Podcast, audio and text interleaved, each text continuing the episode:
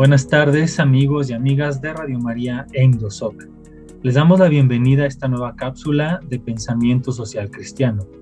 Mi nombre es Daniel Cuellar y hoy vamos a continuar hablando o vamos a hablar sobre qué es la desaparición forzada, algunos datos de la desaparición en México y para nosotros este es un tema muy importante eh, y me refiero para nosotros como Indosoc para nosotros como enlaces nacionales, como eje de iglesias y como los colectivos que nos estarán acompañando en esta serie de, cápsulas, junto con todos los solidarios y solidarias que trabajan en conjunto con los familiares en busca de sus seres queridos.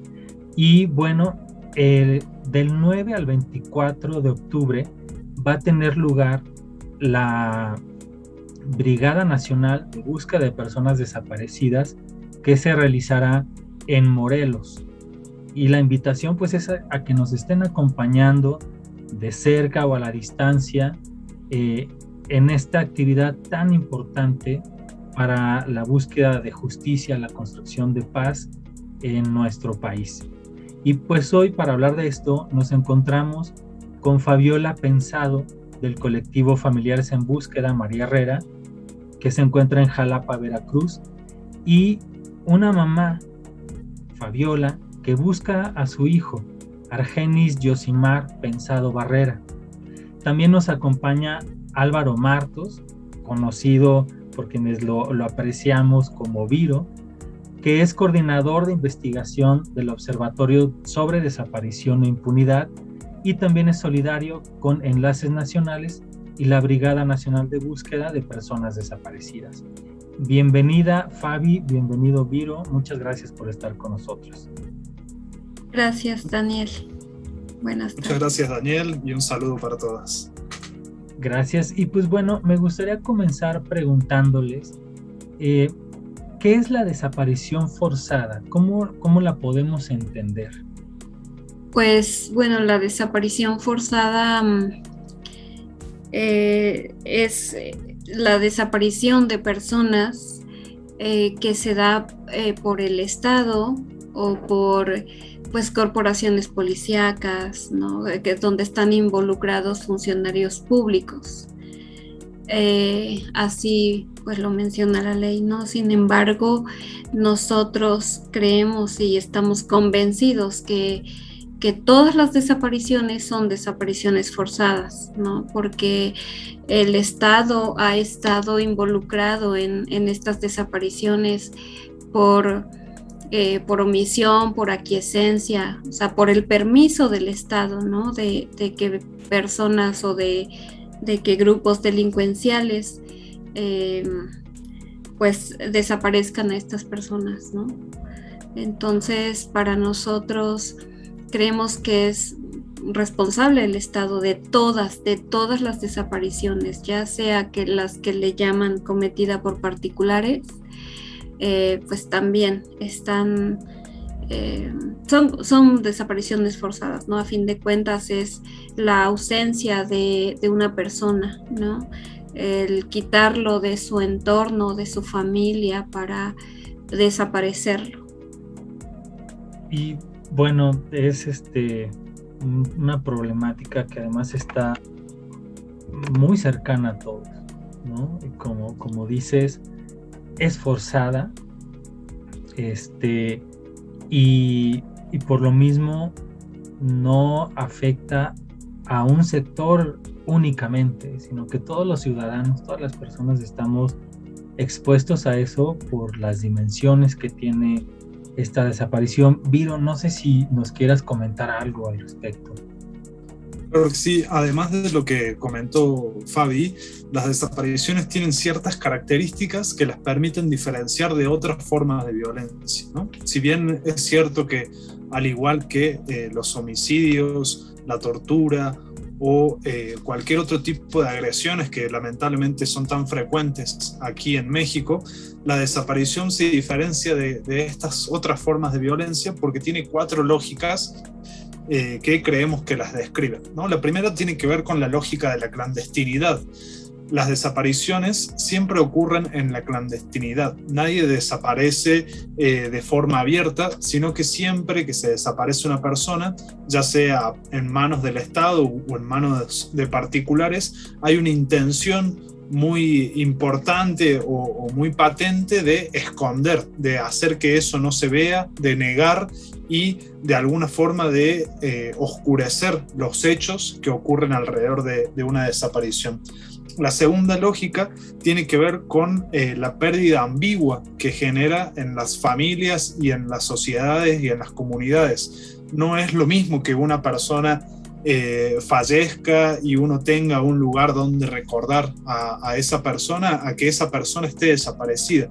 Cuando esa persona está desaparecida, como dice la, frase que ya muchos conocen, eh, esa persona no está ni viva ni muerta. No sabemos dónde está y eh, tampoco tenemos información eh, sobre cómo está, cuál es su estado. Entonces ahí se genera una situación de ambigüedad que es muy difícil de, explicarnos. La tercera lógica tiene que ver con cierta lógica económica que existe detrás de, de cada una de las desapariciones que si bien afectan de manera generalizada a muchos sectores de la población, por lo general se cometen contra ciertos, ciertas personas que no necesariamente tienen todos los recursos o no necesariamente tienen todas las herramientas para defenderse y protegerse de este tipo de situaciones. Y una vez que esas desapariciones ocurren, obviamente genera múltiples impactos, eh, no solamente económicos, sino también sociales, psicológicos y de salud en las familias. Y finalmente, la, última lógica que caracteriza a las desapariciones tiene que ver con que ocurren en un marco más amplio de violencia. Las desapariciones nunca ocurren en aislado y siempre eh, están relacionadas con otros casos, ya sea de desapariciones o de otras formas de violencia. Entonces, frente a, estas lógicas que hacen tan particular a la, desaparición, es importante poder entenderlas y poder eh, generar respuestas adecuadas frente a este tipo de eventos. Muchas gracias, Viro. Creo que ya nos han dado varios elementos muy, muy importantes como para entender el fenómeno de la desaparición forzada, eh, cómo cómo sucede y qué, está como en el contexto.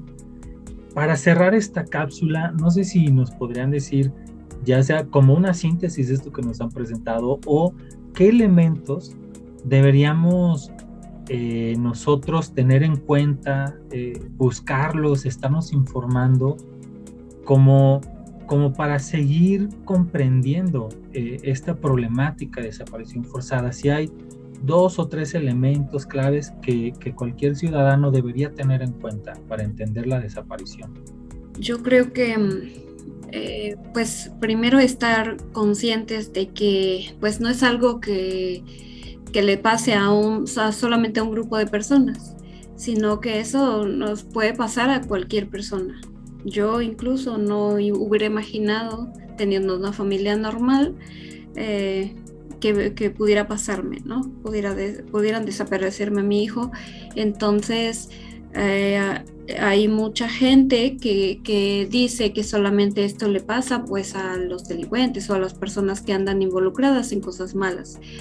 Y pues eso es ah, un mensaje erróneo, un mensaje de, eh, del gobierno que nosotros eh, tratamos de decir, no, no es verdad y pues por otro lado no pues eh, no criminalizar no, no, criminalizar a, las personas desaparecidas ni a sus familias. Esa es una parte importante que mm, nosotros siempre pedimos no este sensibilidad y pues eso que, que a todos nos puede pasar. Bueno, hay tres cosas que podemos hacer eh, cada una de nosotras, desde, desde cada uno de los lugares en los cuales eh, estamos, eh, son informarnos, apoyar a las búsquedas y reconstruir el tejido social. Lo primero tiene que ver con informarnos y lo podemos hacer a través de, este tipo de, de, de, espacios de escuchas, ¿no?